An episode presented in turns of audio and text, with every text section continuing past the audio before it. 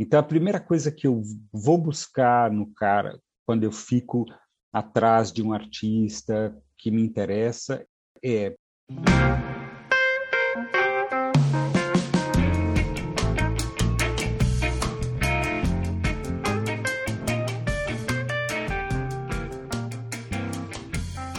Muitas pessoas se dedicam ao desenho e à pintura com o objetivo de se tornarem artistas em tempo integral. Mas muitas questões surgem durante o percurso. Meu nome é Emerson Ferrandini e eu ajudo artistas compartilhando histórias de outros artistas que estão trilhando o mesmo caminho. Você está ouvindo o Arte Academia Podcast, um bate-papo sobre pintura e desenho acompanhado de histórias inspiradoras contadas uma de cada vez.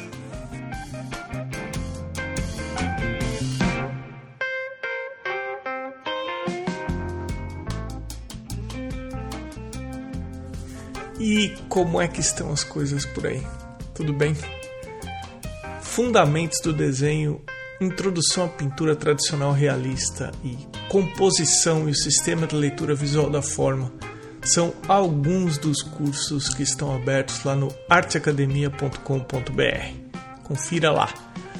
Vamos pro bate-papo de hoje com o Lauro Monteiro. Lauro, meu caro, seja bem-vindo ao Arte Academia Podcast. Muito obrigado. É uma honra estar aqui com você falando sobre arte e cultura, que é uma coisa que eu adoro. Quero agradecer de você ter aceitado participar do podcast e eu queria começar pedindo para você falar um pouco sobre você, contar um pouco sobre a tua história. Eu venho de uma cidade do interior de São Paulo, chamada Araraquara, é a cidade onde eu morei, né? Com os meus eh, meus pais são eh, imigrantes portugueses e durante a minha formação toda foi em Araraquara. E lá eu estudei, pasme, ainda bem que você está sentado. Eu estudei engenharia civil. É, durante todo o período da, da faculdade, e que eu sempre quis mesmo, era estudar a, artes visuais. É, antigamente chamava-se Belas Artes, né? Então, era sempre essa pegada. Mas é, eu não podia sair, não tinha escola de artes na minha cidade. Mas eu fui estudar no ateliê do professor Lafayette, que ele foi é, diretor da Escola de Belas Artes. E Emerson, caramba, eu, eu fiquei durante todo o período da faculdade de, de engenharia estudando com o professor Lafayette. Estudei com outros mestres também, mas ele foi o, o, meu grande incentivador, tal, foi muito bom. Nós não tínhamos só aula de desenho, de pintura, de aquarela, tal, mas tínhamos também um papo sobre a história da arte. Então, minha formação, é, vamos dizer, um acadêmico, entre aspas, foi com o professor Lafayette. Né? Aí, depois de lá, eu fiquei em Araraquara, é, fui, dei aula no SENAC, mais tarde no SESC, dei aula na Casa da Cultura, enfim, é, eu me virava. Aí foi uma coisa muito engraçada, que você ainda bem que você continua sentado, hein, Emerson? eu comecei a participar de várias e várias atividades voltadas à política cultural na cidade. Porque eu era um jovem artista inconformado, né, que eu só podia entrar se eu fosse bambambam, uh, bam, bam, mas como é que eu tenho que ter experiência se eu não tinha experiência? Sabe aquelas coisas malucas? E aí comecei a trabalhar com a questão é, de movimentos é, de política cultural, isso é década de final dos 70, começo de 80. Constituímos, fizemos um movimento, movimentos pró-cultura de Araraquara, e, é, e, enfim, uma série de coisas, e atuando sempre sempre expondo, expondo na rua, fazendo varal, no, é, me associando a fotógrafos, a outros desenhistas. Esse movimento todo, é, eu acabei acabei virando secretário de cultura da cidade. E foi uma coisa muito louca, porque da engenharia para as artes e das artes para hum, gestão pública de cultura, rapaz, foi um aprendizado, acho que foi o meu, o meu a minha pós-graduação. Você começou já atuando como artista com base no que você tinha no ateliê e quanto tempo você levou até assumir a Secretaria de Cultura da cidade? Há muitos anos, porque na verdade eu trabalhei em outras coisas, outros, fiz outros trabalhos, mas sempre como voltados às artes, seja a arte aplicada, seja a, a, o ensino das artes, né? É, no Senac, onde, por exemplo, dei muito, por muitos anos aula, eu enveredei assim em artes visuais, é, para dei aulas, por exemplo, em, na área de é, decoração e design de interior, de, fui para o desenho de moda, porque quando você desenha, Emerson, é, você desenha é, tudo, quase tudo, né? É, eu não, não eu não tenho esse talento que você tem. Eu tenho acompanhado suas, as suas aulas e fico é, achando assim tudo maravilhoso. Obrigado, lá. né? É, mas eu, eu desenvolvi um traço, né? O meu traço, enfim. E, e as pessoas é, gostavam, gosta, gostam, né, do meu traço, da maneira como eu desenvolvo o meu trabalho. Então, é, de 80, eu só fui para a área de gestão cultural uh, em 2000, quer dizer, da década de 80 para 2000, levou um tempo, né? mas atuando sempre fazendo muita coisa, fazendo a questão, as aulas, né? Uh, tendo meu ateliê, fazendo um trabalho uh, com o movimento cultural e político, né? não dá para dissociar Emerson, não dá. É, na minha cabeça, não dá. É, o homem é um ser político. Mas eu não estou falando da política, dessa política que a gente está vendo, não. É outra política. É uma política de, de diálogo, é, de, de, de fomento, e as, todas essas coisas que, que importam para a cultura. Quando eu fui para a Secretaria de Cultura, eu fui convidado pelo prefeito, então, é, e aí eu falei, prefeito, mas eu não sou candidato, nem quero ser candidato a vereador, não, não tenho essa, essa veia. Né? Ele virou e falou assim: não, na verdade, o que eu preciso de um técnico. E isso, cara, foi assim, é, sabe, é assim, não é carta branca, mas falou tudo, né? Tudo que eu queria era justamente poder atuar como técnico na, na Secretaria de Cultura. Assim, você é a primeira pessoa que eu converso no podcast que ocupou um cargo público relacionado à arte e cultura.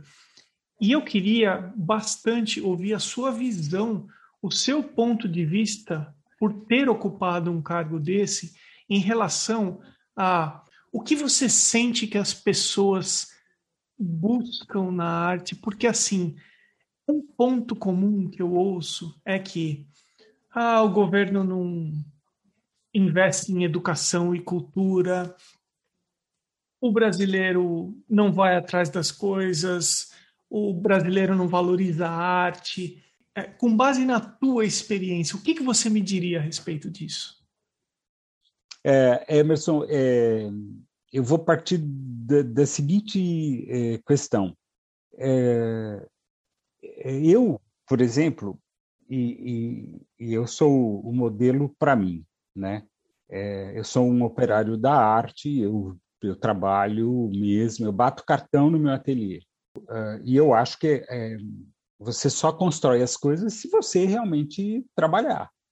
Ficar pensando, uh, desculpa mesmo, mas eu não quero nem ofender ninguém, mas ficar pensando que a, a inspiração ela vai vir, parará, parará, parará, e aí você só vai ficar fazendo om, não.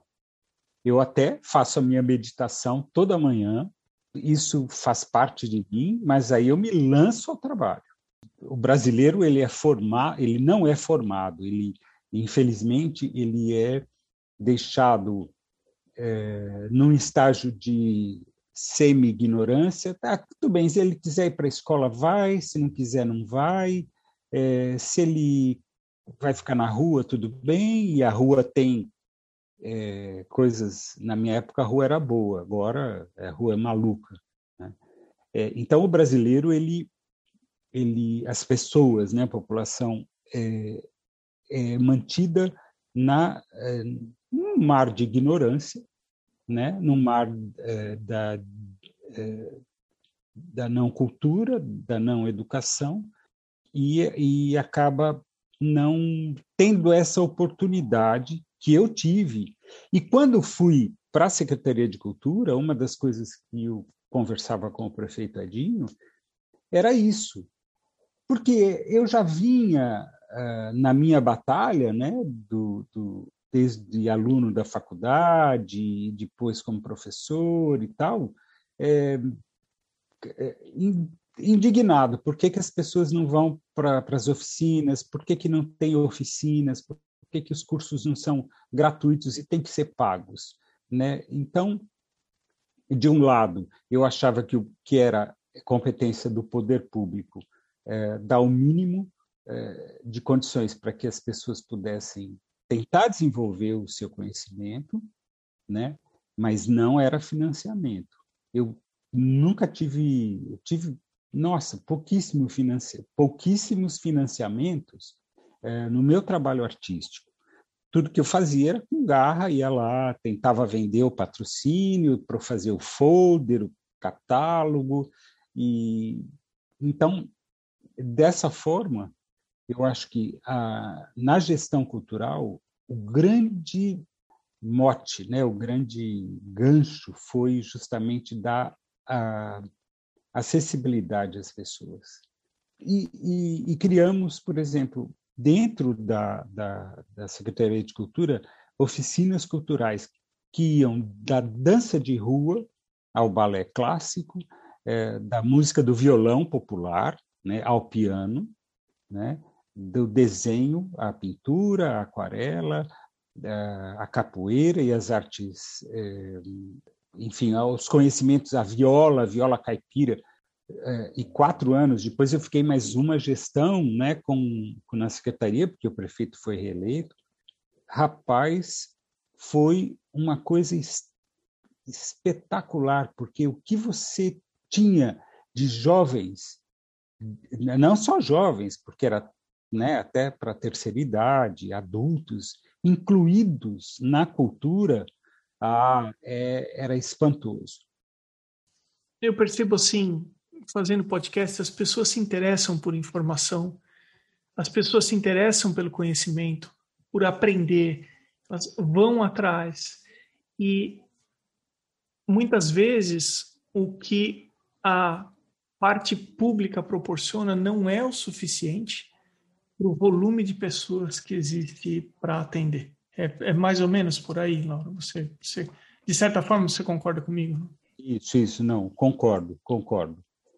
E depois, uma outra questão é, que eu acho importante é, falar. Eu acho que o brasileiro é demasiadamente criativo, ele é inventivo e ele se adapta a muitas coisas e, e climas e uma série de coisas, né? Então, o brasileiro é assim, o artista visual brasileiro, então, é tudo isso ao dobro. Né? É um espetáculo. Então, é, entretanto, só o governo é, só o governo não, não dá para atender todo mundo, mas é a obrigação do governo atender, por exemplo, no, quesito educação, né? A questão educação é muito muito importante e, e, e é uma uma uma, é, uma prerrogativa governamental, né? É, a questão da cultura, o acesso à cultura, né? Eu acho que é, o que é necessário são políticas é, efetivas de inclusão social. Isso é o eu não, também não posso falar em arte e cultura para uma família que passa fome. Então, veja como é uma cadeia de coisas. Né? É, quem está com está com fome. E também não, o governo não tem que dar comida, tem que dar oportunidade de trabalho, né? Porque o brasileiro é trabalhador, o brasileiro não é vagabundo, o brasileiro não, não encosta o corpo, ele trabalha. Eu, eu é, rapaz, eu vejo que é, Paraty tem um contraste violento porque ele tem um, um núcleo pequeno, mas que tem um domínio uh, em termos de são os milionários, né? é, com seus iates e seus, suas casas onde por baixo passa uma cachoeira, onde você visualiza isso, né? E você tem aquele é, cara que é, mora mal, é, em lugares insalubres, a, bem na beirinha do rio, que se der uma enchente ele vai ser o primeiro a ser levado. Então esses contrastes eles são bastante são muito complicados. Então falando em contraste, vamos sair do Brasil e diz para quem está ouvindo o podcast o que, que você fez em Portugal, o que, que você encontrou em Portugal. Eu sou muito inquieto né? Eu não me conformo com qualquer coisa e eu estou sempre querendo, inventando coisas. Então, antes de ir para Portugal, fomos para Itália, depois fomos para fui para para Espanha, sempre procurando, é, porque nós somos muito bons. É o seguinte, o artista brasileiro é muito bom. E eu estou dizendo até do artista emergente. Né? Não estou dizendo dos grandes egos inflamados. É, e sempre quis assim, ou eu ia sozinho, ou eu ia com um grupo, né? E aí organizávamos exposições conjuntas e eu sempre correndo atrás. Ah, levo na mão os trabalhos, mas eu vou para lá. A história acontece primeiro em Salamanca. Quando eu vou para Salamanca, faço uma exposição, é, eu ilustro a capa de um livro que é lançado lá por um professor da Unesp de Araraquara, é? é um livro em espanhol e português, e eu tive a oportunidade de fazer a capa desse livro. E, é, e no, no, acordo, né, na parceria, eu consegui um espaço no Centro é, de Estudos Brasileiros, na Universidade de Salamanca, fiz a minha exposição, e era um tempo muito curto, e eu falava assim, eu tenho que contabilizar isso aí, né? eu não posso simplesmente né, ficar alguns dias no centro cultural e o restante, o que, que eu faço? E fechei, porque eu gosto muito de um lugar mais underground, um lugar onde eu pudesse estar misturado às pessoas que não estavam lá. Então, é, era um, um, um, lugar assim muito interessante, uma choperia que para você entrar nela você passava por um corredor imenso e aquele corredor era praticamente uma galeria de arte. E aí eu fui, é, fiz uma performance que isso eu sempre faço, é desenhar no público, pintar, pintar para o público, sabe? Eu gosto muito de fazer isso, não tenho problema nenhum. É, um arquiteto português, é, é, numa pesquisa, chegou no livro e fez contato comigo, dizendo: Olha, eu queria uma, uma edição do livro. Eu falei assim: rapaz, eu não tenho esse, esse livro, porque eu não sou autor e nem, nem, e nem só tenho o meu exemplar, que é o meu, porque tem a capa mas é, eu vou tentar. E aí fiquei conversando com esse arquiteto que fazia justamente uma pesquisa em cima do, do que o livro tratava, questão voltada à urbanização, às, aos espaços públicos, enfim, uma série de coisas muito interessantes. É, nessa conversa, eu disse assim para esse que tornou-se meu amigo português, esse arquiteto, André Batista, é o seguinte: eu teria muita vontade de ir para Portugal. Será que não existe nenhum espaço, mesmo underground, que eu possa mostrar meu trabalho e tal? E disse: Poxa, olha, tem tem aqui uma velha fábrica que uma instituição, uma organização está cuidando. E aí fui eu, né, de mala e cuia os meus trabalhos embaixo do braço, quer dizer, uma coisa que eu já vinha fazendo há muito tempo. Né?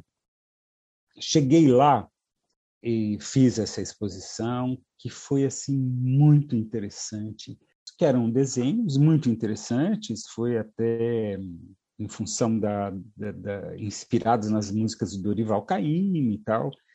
A partir daí, eu cheguei né, para esse arquiteto e falei: olha, será que poderia conhecer os espaços eh, que aceitariam eh, brasileiros? O cara falou: na hora, claro, vamos lá, vamos conversar com a diretora da galeria, vamos conversar com fulano. E ele fizemos um tour é, pela cidade, pelo entorno da cidade, porque é uma cidade ao lado de Lisboa, mas o fato dele dizer, olha, aqui é o Lauro, um artista brasileiro, aqui tal, pum, portas se abriam de tal forma que eu fiquei assustado. Quando eu fui recebido pela pela diretora, por exemplo, da galeria, foi assim na hora sabe, não tinha marcado. A indelicadeza até do brasileiro não marcar, né?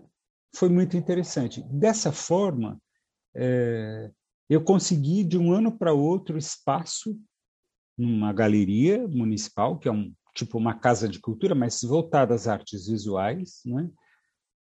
É, e outros tantos espaços, os undergrounds também, né? E de um ano para outro eu escrevo o projeto, né? faço, monto um coletivo é, e é, começo a, então a fazer um trabalho desde 2014, levando, fazendo esse intercâmbio de artistas emergentes brasileiros né, para Portugal. Por que isso aconteceu? Porque os portugueses adoram os brasileiros os portugueses que têm uma cultura muito mais refinada, tal. Eu não estou falando da elite, hein? Não estou falando da elite portuguesa. Estou falando mesmo das pessoas de, de nível médio, de professores, de pessoas que é, até são comerciantes e trabalham né, no dia a dia com coisas que não são. Ah, mas todo mundo fala é, português, todo mundo fala português de Portugal, inglês, francês, você sabe que a formação é outra, né? Isso continua acontecendo ou não? Então, interrompido pela pandemia em 2020. Então você pega artistas emergentes brasileiros Sim. e você organiza um grupo e expõe em Portugal. Exatamente. É um pouco mais que isso. Esse projeto, chamado Coletivo Brasil, ele acontece em Torres Vedras, né, que é a cidade a 20 minutos de Lisboa, quer dizer, faz parte de Lisboa, e então eu faço a seleção de artistas, é, reúno esses trabalhos, é, leva um tempo. Esse trabalho ele leva pelo menos uns seis meses. É, então parte do tempo eu fico aqui, parte do tempo eu fico lá né? Porque aí eu levo as obras, mas eu consegui nesses acordos e parcerias é, é, condições para que o artista brasileiro pudesse ir com uma proposta de realizar uma residência artística na cidade, é, ir com a possibilidade de desenvolver uma oficina de artes na cidade, seja para grupos minoritários ou enfim, outros grupos, e a, além da exposição, de palestras e bate-papos e uma série de coisas. Então, a cada vez que o projeto acontecia, ele acontecia com é, em torno de 15 a 20 artistas. Aí aconteceu uma coisa muito bacana. Os portugueses se interessaram, chegaram para mim, numa determinada época, falou: será que a gente não conseguiria fazer o mesmo que você faz aqui no Brasil? Isso, vamos fazer um intercâmbio. Ótimo, então vamos por onde? Por onde começar e tal, papapá. É, claro que é, Paraty teria sido grande alvo, né? mas Paraty tinha muito a ver com Torres Vedras, porque tem um centro histórico, né? a preservação, né, que acontece em Portugal dos espaços uh, é, é, maravilhoso. É, mas como não houve esse é, interesse em Paraty, é, eu pensei, poxa, a cidade, minha cidade natal, fui secretário de cultura, certamente vou ser recebido pelo prefeito que tiver, né? Porque eu já estou há 15 anos uh, em Paraty, né? Há 15 anos que eu já não sou mais secretário. Mas, rapaz, eu cheguei até para um outro prefeito que estava na cadeira, que foi assim fantástico. e disse: vamos trazer esses portugueses para cá. Queremos esses portugueses em Araraquara. E, e assim nasceu essa essa parceria. Uma, uma eu ficava, eu dividia meu tempo dessa forma um pouco em Portugal, um pouco aqui em Paraty, pra, porque é, é minha casa, né? e um pouco no interior de São Paulo ou na capital de São Paulo. Como você faz para selecionar o que você procura num artista para levar para um projeto como esse? Quais são os seus critérios? O que, que um artista precisa ter para chamar a sua atenção? Então, além dessa inquietude muito da minha personalidade, embora eu seja assim um cara aparentemente calmo, mas eu sou meio empreendedor, né? Tenho um espírito empreendedor. Então, a primeira coisa que eu vou buscar no cara quando eu fico atrás de um artista que me interessa é primeiro o seu trabalho ser contemporâneo, mas é, não contemporâneo a ponto de você não é, entender a contemporaneidade, porque às vezes é muito complicado, né? É, eu sempre traço algumas, algum, algumas características importantes para aquele ano. Então, olha, eu vou quero valorizar os aspectos, é, porque eu quero levar o Brasil para Portugal. Então, não me interessa o artista que pinta coisas de Portugal, por exemplo. Eu quero levar a arte brasileira, né? nos seus mais variados aspectos, do grafite, né? Do grafite, e aí a gente fez isso mesmo, levamos um, um grafiter né?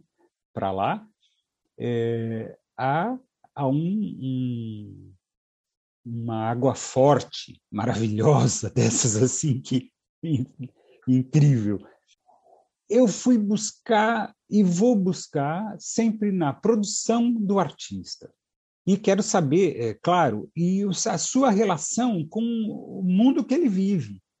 A sua relação com a cidade, o que, que ele faz? Ah, não, ele é um cara que fica escondido no ateliê e nunca sai, não está nas redes sociais, não, não, não mostra o seu trabalho. É, aí fica difícil. Então, eu tenho, o artista tem que se mostrar, porque eu tenho que ver. Né? Como é que eu vou bater na porta do cara que não se mostra? E outra coisa, é, eu acho que ele tem que ter esse espírito corporativo, né? Eu não vou, eu não vou convidá-lo é, para uma viagem à selva, né? Então ele não precisa ir armado, tal, mas ele tem que ter ter o entendimento de que o seu trabalho no exterior ele vai supervalorizar, né? Supervalorizar em todos os níveis, né? Economicamente, em termos de currículo e assim por diante. Alguns artistas foram e ficaram, e se adaptaram e quiseram ficar em Portugal.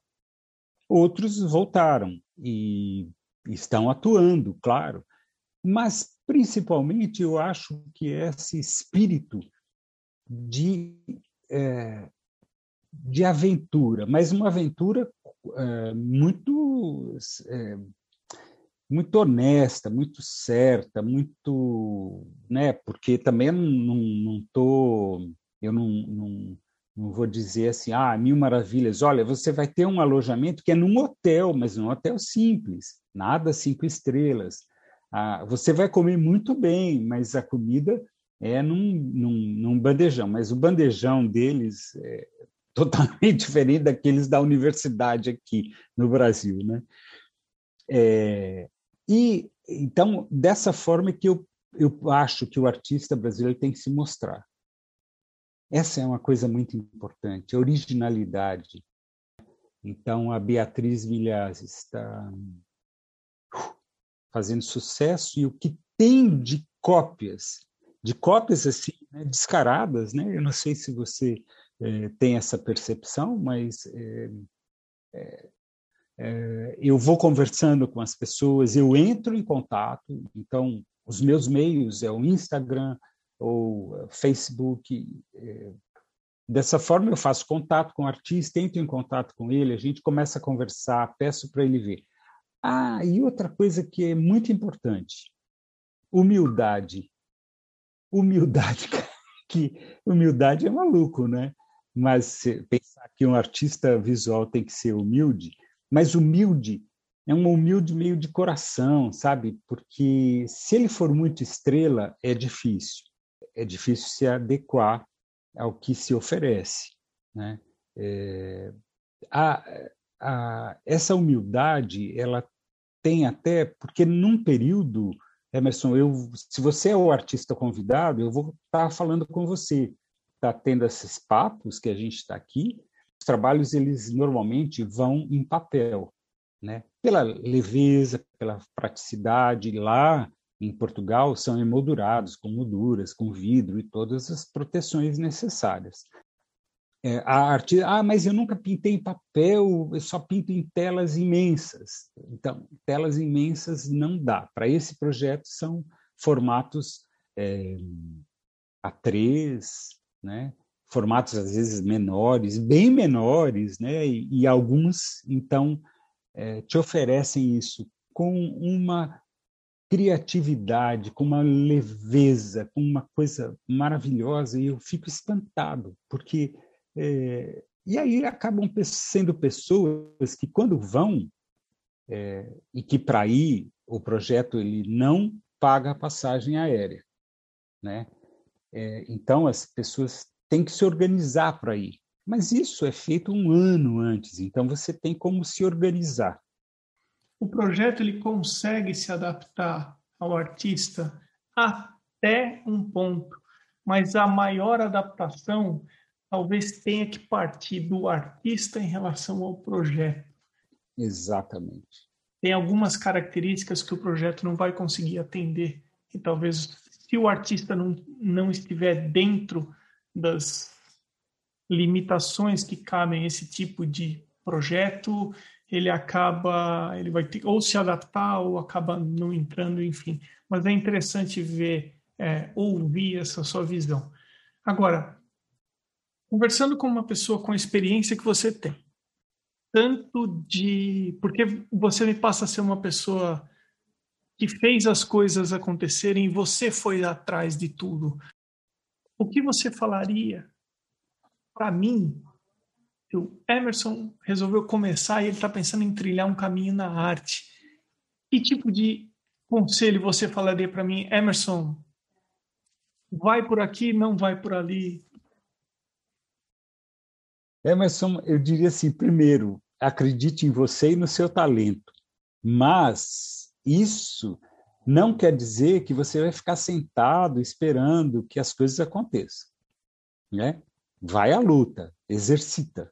Vai fazer desenho. Ah, a tua praia é desenho? Não, a minha praia é colagem. Então vai fazer muita colagem, vai fazer muito, muito, muito até cansar. É, porque você não vai fazer de um trabalho, quando você faz um trabalho, ah, é a obra-prima. Não é. Não é. é. Eu acho que o talento ele vem com a experiência do fazer artístico. O processo muitas vezes é mais interessante do que o produto final. Mas se você se esmerou no processo, claro que o teu produto vai ser um deslumbre, não é? Então, primeira coisa, vá em frente. É, é difícil, Emerson. É difícil. É muito difícil. É difícil pra caramba, mas não desista. Não desista. E aí é que tá. Além de você fazer arte, tem que ser um empreendedor, é, você tem que ter a tal humildade. Porque as pessoas, quando elas. Ah, ninguém comprou meu trabalho.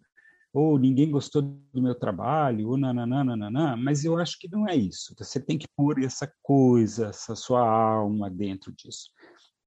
Não dá para ficar sentado. E muitas vezes, e para mim é difícil, ainda é difícil. E foi difícil, e foi muito difícil. Mas é, eu não saberia fazer outra coisa senão arte. Não, eu sei fazer. Na verdade, eu sei fazer a produção cultural, sei trabalhar na gestão pública. Eu gosto, na verdade, de desafios. Então, é, é procurar dentro daquele da, da, da, da esteira de, de trabalhos que você faz os seus desafios. Quais são os desafios? Na minha mentoria, eu vou justamente procurando, e talvez acho que é um pouco da experiência, quando eu olho para um, para um, uma coleção de um artista, tal, eu já vou ali e vou, é, é, vamos dizer, é, propor desafios. Né? Essa é a grande, é o, que eu, o recado que eu daria para você, Emerson. É, você falou algumas vezes aí sobre Paraty.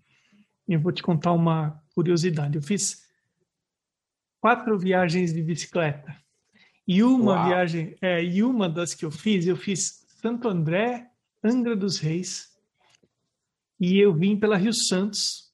Foi assim, eu desci a Estrada Velha do Mar, da Anchieta, quando podia ainda ter acesso, pedi uma autorização no Dersa para descer a Estrada Velha no mar, do mar, enfim, que é a, antes da rodovia Anchieta ainda. Fui pela Rio Santos em alguns dias em um dia eu fiquei em Paraty num camping. É porque eu começava o meu dia para pedalar às 5 horas da manhã e pedalava até uma hora da tarde por aí. E eu saí do camping às 5 horas da manhã e eu cheguei no trevo de Paraty com a Rio Santos para pegar sentido Angra dos Reis, que era o último dia. E eu olhei para cima e eu não esqueço da imagem do céu estrelado às 5 horas da manhã, que eu vi que eu nunca vi tanta estrela na minha vida. E lá em Paraty me contaram uma história.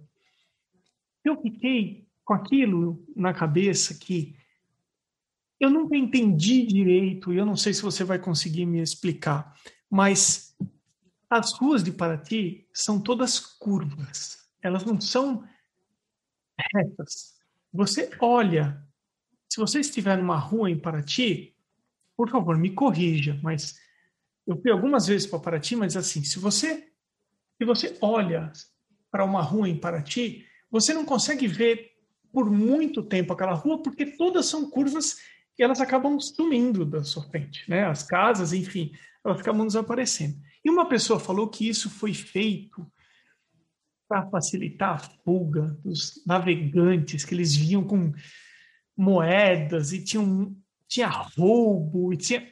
Eu fiquei com isso em mente, falei assim, hum, será que elas são, as ruas são curvas por causa disso, né? Tem algum fundamento essa história ou não? Tem muita, muita história, tem muita lenda, né? é que é a, a, cidade de Paraty ela, ela começa, como toda cidade, perto de um riachinho, de um riozinho, tal. Entretanto, de, um lado, a própria arquitetura, é, muitas coisas é, são trazidas pelos jesuítas. Inclusive, um detalhe da arquitetura de jesuítas que tinham vindo da, do Oriente. Então, isso é muito interessante na arquitetura colonial. É, de um outro lado, você tem o desenho da cidade feito pela engenharia é, portuguesa, é, por engenheiros portugueses, que a, a, cidade ela é como se fosse planejada, não é? é ela é feita é, e isso você vê em Portugal também, cidade, uh, ruas, elas uh, são sim, arredondadas, mas eu faria é, um desenho, se eu tivesse que fazer esse desenho, um tipo um leque, né? Um leque de um ponto, saem várias ruas, onde você, estando lá, você vai ver um quarteirão, o outro você já não vê. Exato. Porque elas realmente elas vão curvando, né? É, aí, é, isso é, é real. né? Isso é real e, e a escala também é muito é, diferente, né? Porque a escala não é de uma casa comum, é um, um, sobrado ele é muito alto, né? É tudo muito alto, né? Até até por conta mesmo da circulação do ar dentro das casas. É, a questão da rua, ela é feita em cunha, né? As ruas são feitas em cunha, é, com caída para o mar. Olha, então na medida que você vai chegando próximo ao cais, a, a rua vai descendo. Por quê? A, a, a quando construída, é, a, a questão do esgoto era muito comum jogar na rua, né? As águas sujas é, e a maré sobe e limpava e quando descia ela limpava a cidade. É, e, então por isso que ela era feito assim, em cunha porque é fácil de escoar, né? E com caída. A cidade é construída meio metro abaixo do nível do mar, tá? Então, ela, a maré, ou até hoje, ela entra, entra na cidade, né? Entra e lava a cidade, inunda a cidade como uma Veneza, né? Que isso é muito lindo, muito bonito. E, e tem essa coisa de que a cidade era, era muito, porque aqui passava, descia todo o ouro que vinha de Diamantina, né? passava por Paraty e desembarcava no porto de Paraty. Era uma cidade que vivia sendo saqueada, né? piratas, é, saqueavam mesmo. Né? Então, a condição de fuga era mais fácil né? para a população, por exemplo, fugir, porque dava mais tempo. Né? É, o pirata não ia ver lá que naquele no segundo quarteirão estava um monte de gente indo embora mas a cidade era saqueada, a, a ouro, enfim, era, era todo roubado, né? Então, ela tem muitas histórias, é, tem muitas histórias de naufrágios também, né? É, ó, só para você imaginar, um galeão, ele daqueles que traziam, é, que era um ponto comercial, era um porto de comércio, né? ele não, não ancorava do lado da cidade. Né? Ele ancorava longe, atrás de uma ilha, até chamada Ilha do Mantimento, a baía muito rasa. Né? Então, uma, um, um, navio ia, ia a, a, é, encalhar, não é? ia encalhar. Então, ele ficava lá. E o ouro era colocado em botes, em barcos menores, e levava. 550 mil eh, barquinhos. Então, nessas, os, os piratas, é um, uma baía com muitas ilhas, são trezentas e tantas ilhas, ilhotas, que eles ficavam escondidos, né? E aí saqueavam o ouro, roubavam ouro, aí entravam na cidade, roubavam a cidade, roubavam as mulheres, levavam, enfim, toda essa história. E foi um, um porto é, de, de venda de escravos também, né? muito forte. Né? Deve ter muita história que é só história, que é só lenda, deve ter muita história que é verídica mesmo, enfim. Eu sempre separo a parte final do podcast para deixar o convidado à vontade para falar alguma coisa que a gente não conversou e, de repente, você gostaria de deixar gravado aqui que você acha que é importante para as pessoas que estão ouvindo esse podcast agora? Talvez seja esse recado. É o meu lugar no mundo. Ou o meu outro lugar no mundo. Né? Talvez é, você também tenha um pouco dessa história. Queria ouvir um podcast você falando, eu te entrevisto, você fala, né? Teu outro lugar do mundo, né? Qual é o seu outro lugar no mundo? Qual é? é porque o meu acabou sendo Paraty. Mas depois de Paraty, eu pensei, qual é o meu outro lugar do mundo? Portugal. E agora, né, quando tudo acaba, qual é esse meu outro lugar no mundo? Então, isso eu me eu, eu fiquei me perguntando o tempo todo da nossa conversa, né, onde eu tive que recapitular uma série de coisas da minha minha trajetória, e me perguntando mesmo, meu outro lugar no mundo, né? Isso é interessante. Lauro Monteiro, meu caro, muitíssimo obrigado aí por ter atendido o podcast. Foi um grande prazer conhecer você e eu quero desejar sucesso e eu torço para que você retome o mais breve possível os seus projetos e leve vários artistas brasileiros lá para Portugal. Valeu, muito obrigado, muito obrigado. Obrigado a todos que tiveram o tempo, né, de estar nos ouvindo aí durante um, um, é, esse esse podcast que é, é muito importante. Um grande abraço, um forte abraço, Emerson, e eu quero te entrevistar no próximo. O Arte Academia Podcast possui uma campanha no site Apoia-se, apoia.se. Os apoiadores são importantíssimos para que esse projeto continue acontecendo. Eles foram até o arteacademia.com.br, clicaram em podcast, depois em apoie o podcast. Os apoios são a partir de R$ reais mensais. Considere ser um apoiador também do Arte Academia Podcast a seguir o endereço no Instagram dos atuais apoiadores. Irmigard Underline Desenha, Pellegrini Ivana, Fabiano Araújo Artist, Mônica Mendes Artista, T Costa Arte, Sérgio Underline Fuentes Underline Ilustra, Rogers.artist, Duarte Underline Vaz Underline, Mário Sérgio Freitas, Amanda Underline Novas Underline Arts, Patrícia Underline PV, A.casa.a1, Janaína Ângelo.arte, Arte. Gravura, Maridelmonte.arte, Beatriz Underline Lima Underline Arts, M Souto.arte, Vinícius Mendes Arte, Van Casberg. Você pode também ser um apoiador anônimo e eu agradeço aos que optaram por apoiar dessa forma tem episódio novo do Arte Academia Podcast sempre às terças-feiras, às 21 horas e 21 minutos. E no próximo episódio. Que o medo de mudar não te impeça de evoluir. Ou seja, quando parar de fazer sentido para você o que você tá fazendo, então não, não então tá seguindo pro caminho. Porque é, precisa fazer sentido para você acima de tudo. É, eu falo que a gente só tem essa vida para fazer as coisas que fazem sentido pra gente. Se a gente não escolher isso pra gente, ninguém vai fazer isso pela gente. Eu sou o Emerson Ferrandini. Obrigado pela companhia e até o próximo episódio do Arte Academia Podcast.